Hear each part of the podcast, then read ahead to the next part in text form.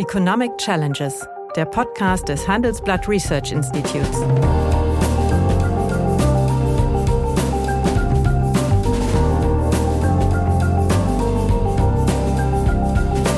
Bert Rürup, der Chefökonom des Handelsblatts, diskutiert mit Michael Hüter, dem Direktor des Instituts der deutschen Wirtschaft, wöchentlich aktuelle wirtschaftliche Herausforderungen.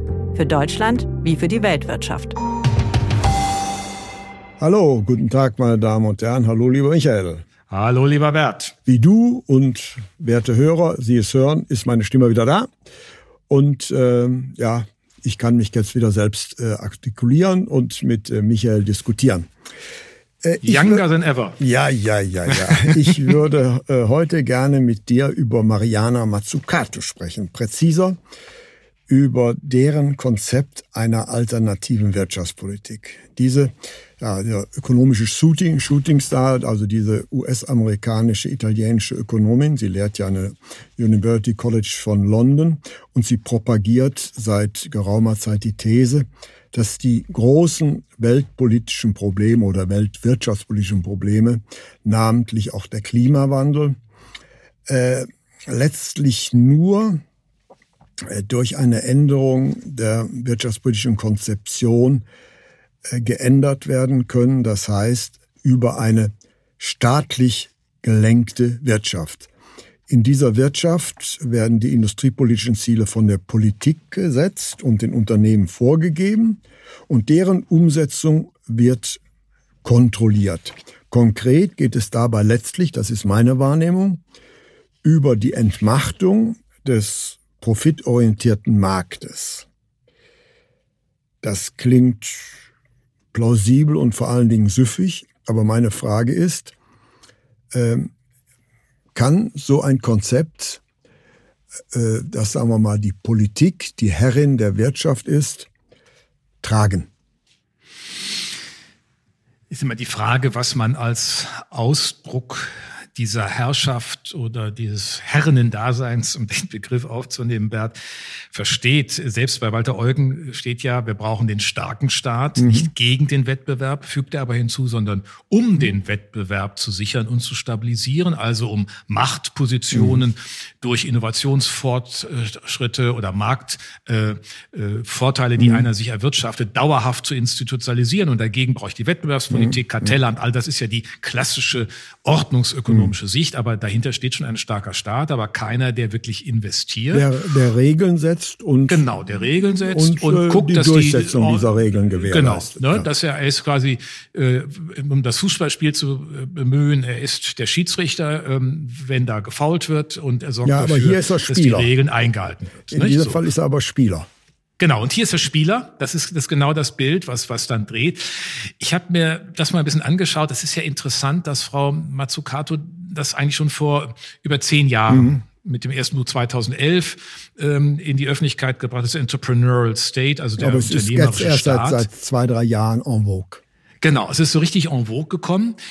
Und wenn man das so ein bisschen liest, ist es viel Prosa, es ist viel, sagen wir mal, irgendwie allgemeine Problembeschreibung und sie ist dabei äh, das fällt schon auf, sehr stark geprägt von der angelsächsischen Welt. Sie ist sehr stark geprägt von den Erfahrungen, die sie auch aus Großbritannien berichten kann. Gerade Anfang des letzten Jahrzehnts, als eine äh, konservativ-liberale, ja überhaupt das erste Mal eine Koalitionsregierung am war, Osborne äh, Schatzkanzler war, Cameron Premierminister und da viel Rückschneiden staatlicher Aktivität mhm. gemacht wurde und so sozusagen in allen Reden auch vorgetragen wurde, der Staat ufert aus, der Staat muss zurückgeführt werden und und dem setzt sie ein bisschen, ich glaube, das ist, ist für sie der, der Motivationspunkt gewesen. gewesen. Ja. ja.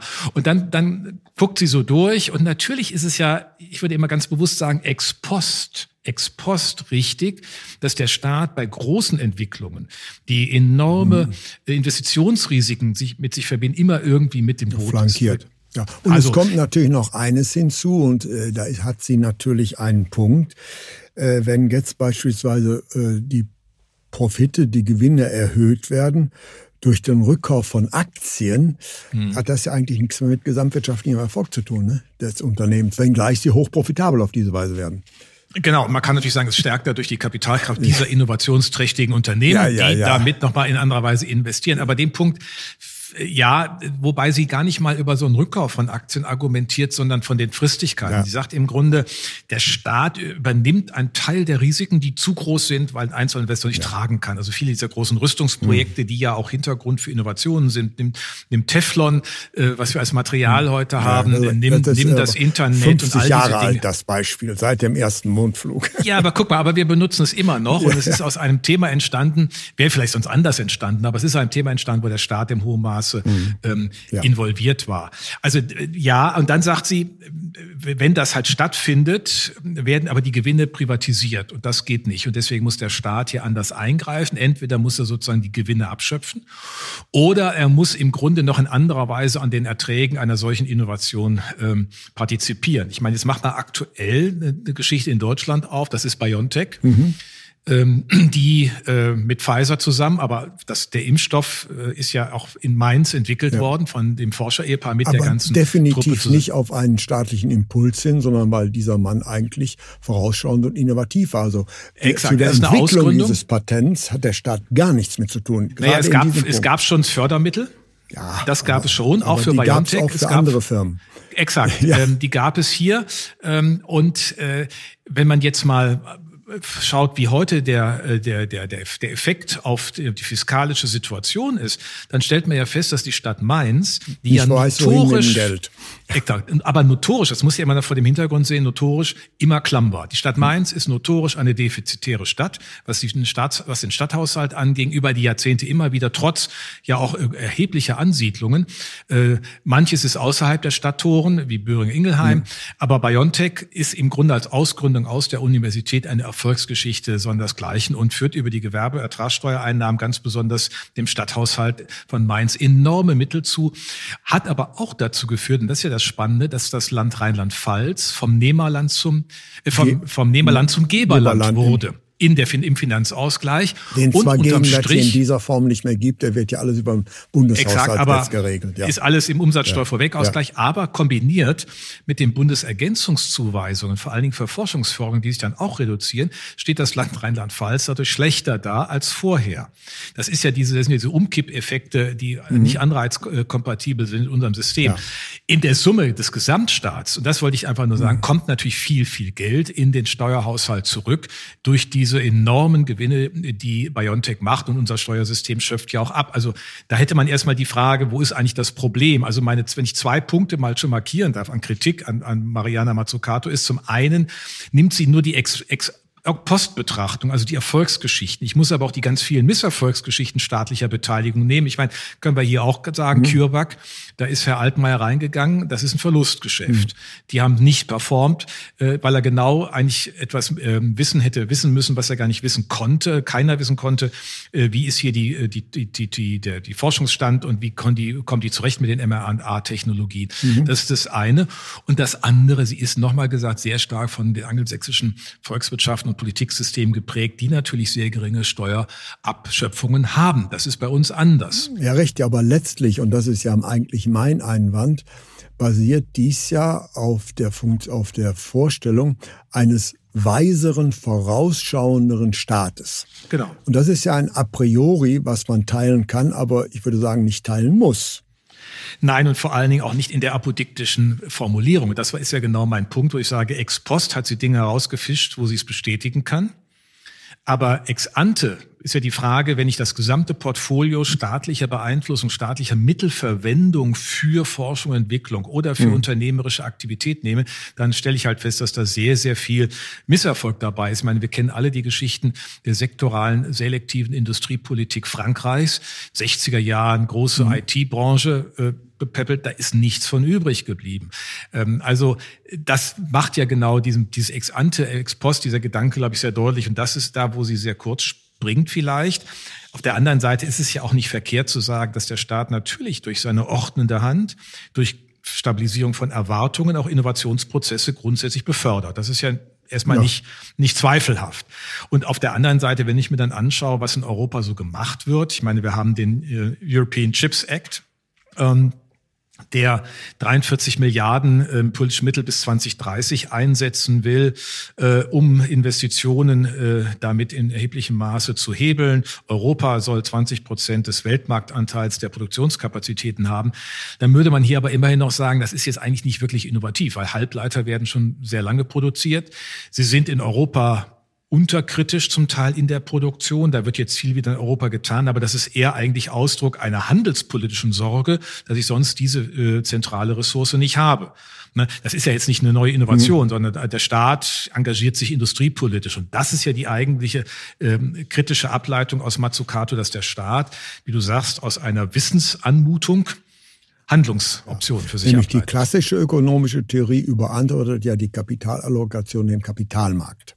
Ja. Das ist ja die klassische Argumentation, ja. weil man weiß, äh, dass äh, diffuse, diffundierte Wissen der vielzähligen Kapitalanleger ist in der Summe äh, sagen wir mal, weniger äh, fehlentscheidungsavers als also ein dominanter Staat. Und äh, ja. gut, hier haben wir jetzt Erfolgserlebnis, aber wir haben natürlich auch äh, grandiose Fehlschläge bei dem Planenstaat, die Planifikation und so weiter. Aber hier ja. offensichtlich äh, hat diese Idee äh, große, sagen wir mal, Anhänger, zum Beispiel Herr Habeck, äh, unser Wirtschaftsminister, mhm. Bundeswirtschaftsminister, ist ja ein großer Anhänger von Frau Mazzucuti. Äh, Matsukutu.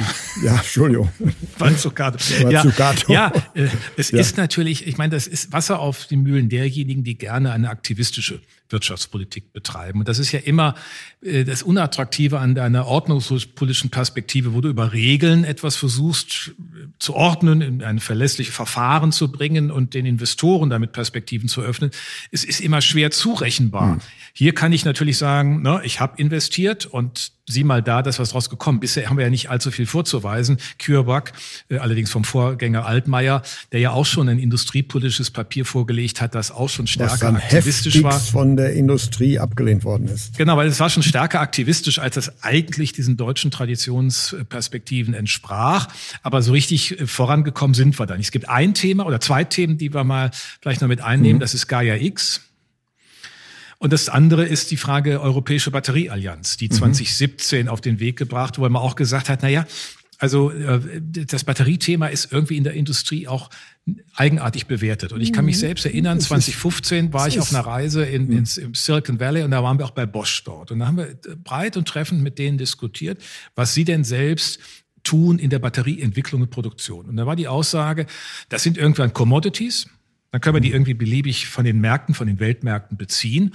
Und äh, die gegenwärtige Technologie ist sowieso nicht und wir steigen in die nächste ein. Diese Sicht der Dinge, das war 2015, mhm. hat sich ähm, schon 2017, 18, 19 deutlich verändert, weil man festgestellt hat, irgendwie muss man diese Produktionen doch auch vor Ort ja. haben. Also es hat dann aber einen anderen Grund. Es ist eher wiederum die Frage der Verfügbarkeit, der Verlässlichkeit auch der Verfügbarkeit. Und es kommt natürlich hinzu, dass Deutschland mal Weltmarktführer in äh, Solartechnologie mhm. und Batterien war. Mhm. Ja, das ist noch gar nicht so lange her. Ja. Und da ist nichts mehr von da. Insofern, so ganz inhaltsleer ist die, dieser Ansatz nicht. Also du, du bringst auch einige Beispiele, mhm. dass hier ein lenkender Staat vielleicht doch, sagen wir mal, einen höheren Planungshorizont und eine weitere Sicht der Dinge hat. Aber letztlich, wenn man das ernst nimmt, und diese Frage würde mich mal mhm. interessieren, ist das ja letztlich eine Entmündigung des unternehmerischen Managements. Da hast du recht. Ja? ja. Und das ist ja immer die, der Anspruch, dass es eine, eine sozusagen höhere Rationalität gibt, die im Einzelnen nicht zum Tragen kommt. Ja. Und in der Tat muss man allerdings auch sagen, bei der Frage, was in der Mobilität die zukunftsfähigen Antriebstechnologien sind, ist man ja früher eher technologieoffen. Man hat gesagt, also wir können uns alternative Brennstoffe vorstellen für den traditionellen mhm. Verbrenner. Mhm. Wir können uns äh, die, äh, den batterieelektrischen Antrieb vorstellen. Wir können die äh, Wasserstoff, die, die, die Brennstoffzelle und mhm. Wasserstoff vorstellen. Und im Grunde hat sich das jetzt aber sehr verengt auf den batterieelektrischen Antrieb. Das heißt, wir reden auf einmal über Ladeinfrastruktur, die natürlich eine Infrastruktur ist, die der Staat leisten mhm. muss. Wir kommen aber nicht wirklich voran. Und dann bin ich bei den Batterien in einer anderen Welt. Man ja. muss nicht mal anschauen. In der Zeit, Bert, als Frau Merkel schon gesagt gesagt hat, irgendwann wollte sie eine Million Elektrofahrzeuge, ich ja. glaube 2020 in Deutschland auf den mhm. Straßen sehen. Da waren wir im Jahr 2020 aber meilenweit von entfernt. Mhm. Das hat innerhalb von 16 vielleicht 18 äh, Monaten zuletzt einen Fahrt aufgenommen, weil global auch Veränderungen stattfinden. Auch in China kannst du feststellen, mhm. dass die, äh, die deutschen Unternehmen dort bei dem batterieelektrischen Antriebsvehikeln nicht wirklich mithalten können, weil die Chinesen das viel forcierter betrieben haben. Richtig. Die Frage ist, ist das jetzt ein Prozess, wo man die Unternehmen auch scheitern lässt oder können sie es ja, alleine aber, lernen? Aber dem steht natürlich auch entgegen, also die großen Unternehmen, die Mercedes mhm. und die BMW, die ja auch in dem amerikanischen Markt sehr präsent sind, die sagen sich, wir können kein Modell auf den Markt bringen, welches nur auf einen Antrieb setzt. Ja. Das heißt, alle die großen teuren Wagen haben alle gibt es alle Optionen mit allen vier Antriebssträngen, weil man offensichtlich da der Ansicht ist, die letzte Messe ist bei der Zukunftsfähigkeit der Antriebe noch gar nicht gelesen dann, dann ist es aber, dann würde man sagen, dann ist die, die unterschiedliche Positionierung auch Ausdruck der unterschiedlichen Einschätzung dieser ja. Frage, ob die Messe schon gelesen ist ja. oder ob sie nicht gelesen ja. ist. Und, und das ist, glaube ich, ein entscheidender Punkt. Die war sicherlich 2015 noch überhaupt nicht gelesen, mhm. die Messe. Und wenn man sich nochmal anschaut, ja auch was das Argument der Europäischen Kommission für diese ganzen industriepolitischen Engagements ist, dann ist es ja das, was Sie unter dem Stichwort der offenen strategischen Autonomie der Europäischen Union formuliert haben, nämlich dass man auch Rohstoffverfügbarkeit sicherstellen will. Also die Freude zuletzt, äh, letzte Woche, als da bekannt wurde, man hat in Schweden seltene Erden in großen Großen Ständen gefunden. gefunden. Ja. Äh, das ist ja auf einmal, erscheint wie ein Gamechanger. Wir sind nicht mehr China, das 90 Prozent auch abhängig der Verarbeitungskapazität davon. abhängig, sondern können hier anderes nutzen. Das spielt ja hier mit rein. Ich meine, wenn ich dann äh, Lithium und seltene Erden äh, in eigener äh, Räumlichkeit äh, rechtssicher verfügbar habe, macht das natürlich auch ein Prä für ähm, den batterieelektrischen Antrieb wieder deutlich. Also ich, äh, die Motivationen sind dann aber faktisch durchaus andere, als sie eigentlich Mazzucato immer beschrieben hat, die ja immer von dem großen Innovationsthema kommt. Und die Batterie ist ja jetzt nicht mehr das Innovationsthema. Ich meine, es gibt weitere Fragen, ob, ob man äh, Feststoffbatterien, wie man die ja, entwickelt, gibt es auch große Forschungscluster in Deutschland. Das ist auch alles spannend. Das gibt noch mal vielleicht eine ganz andere Welt der Batterietechnologie mit anderen Ressourcenbedarfen. Aber da stehen wir heute noch nicht.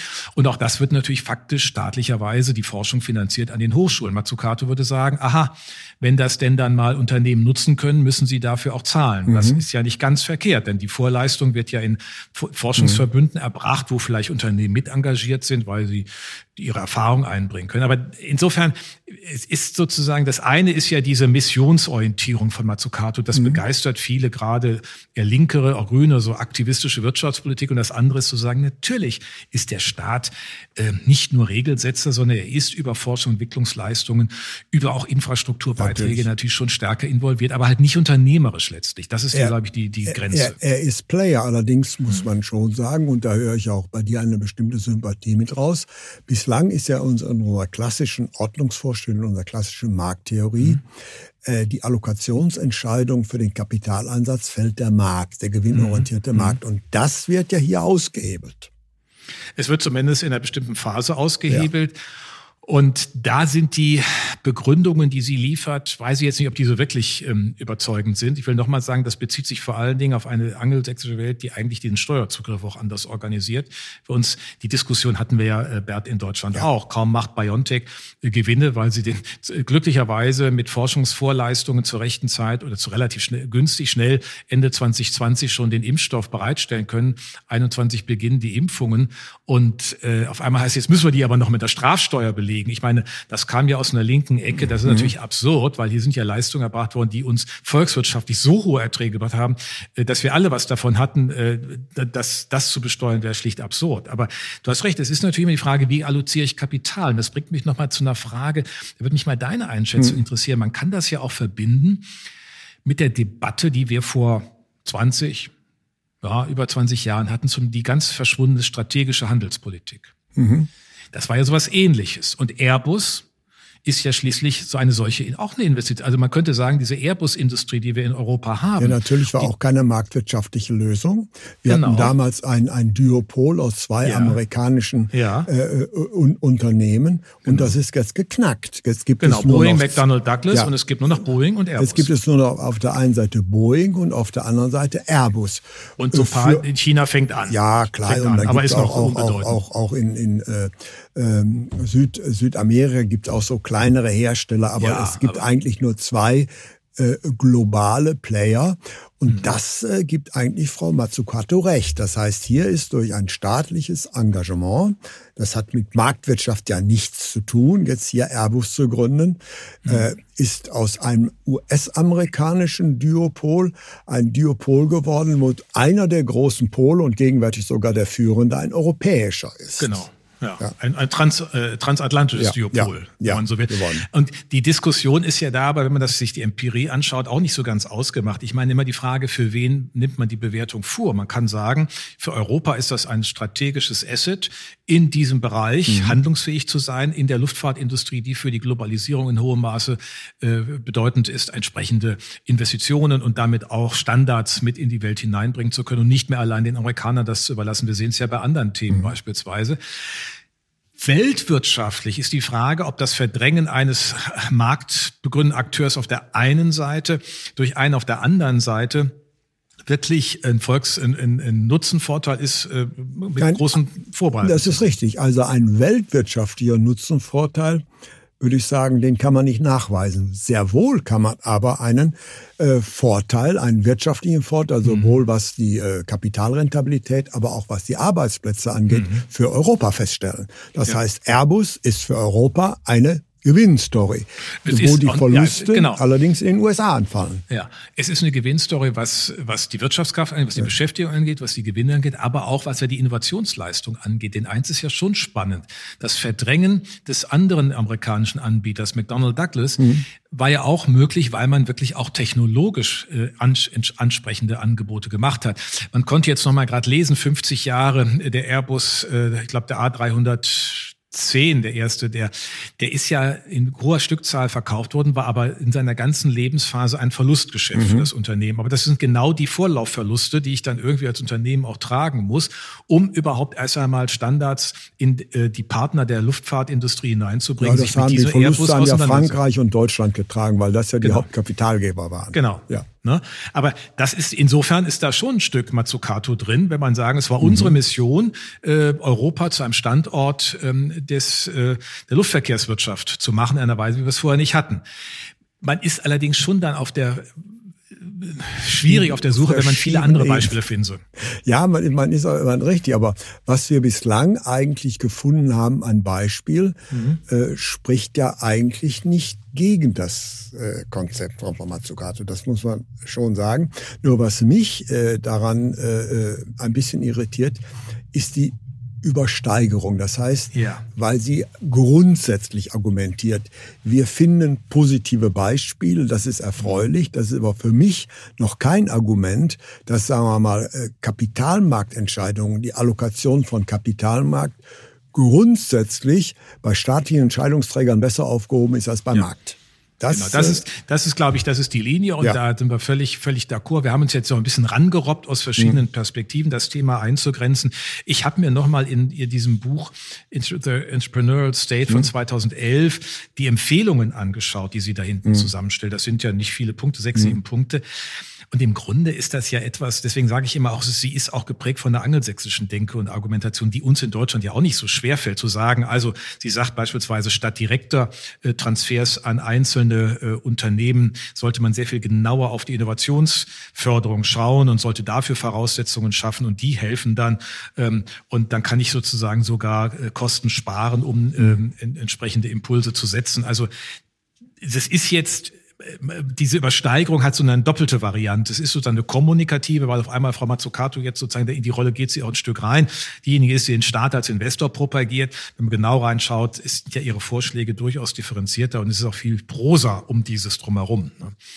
Das ist wahr. Man kann das, also könnte, könnte das deutlich nicht kürzer sagen, nicht auf den Punkt, dass natürlich es eigentlich immer Aufgabe des Staates war, auch Investitionsimpulse zu setzen. Beispielsweise, dass es in Deutschland Ende des 19. Jahrhunderts eine industrielle Revolution gibt, die ist ja auch nicht vom Himmel gefallen. Mhm.